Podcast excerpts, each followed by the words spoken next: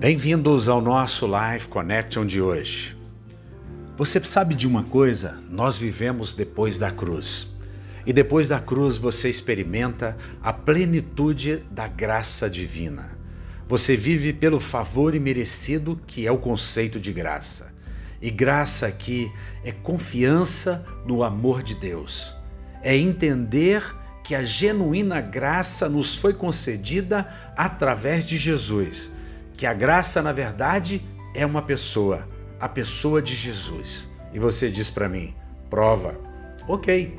João capítulo 1, versículo 17, a parte final nos diz: A lei foi dada por Moisés, a graça e a verdade vieram por Jesus. Repare que a graça e a verdade andam juntas.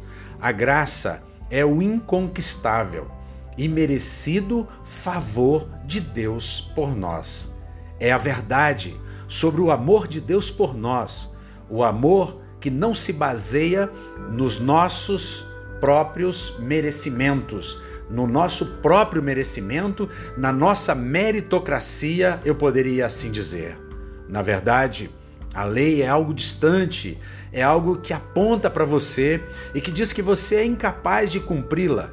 Então, a lei é boa, porque, segundo São Paulo, ela é o aio, ou é o tutor, ou é o condutor que te conduz à graça, que te conduz a Cristo, que diz para você que você precisa urgentemente de um Salvador e que somente Jesus pode ser o seu Salvador, porque Ele é o único que é perfeito, nunca cometeu pecado, dolo algum se achou na sua boca, mas certamente Ele pagou pelos nossos pecados, e o castigo que nos traz a paz estava sobre Ele, e pelas suas pisaduras nós somos sarados.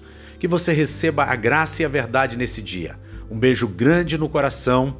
Até o nosso próximo encontro. Fiquem com Deus.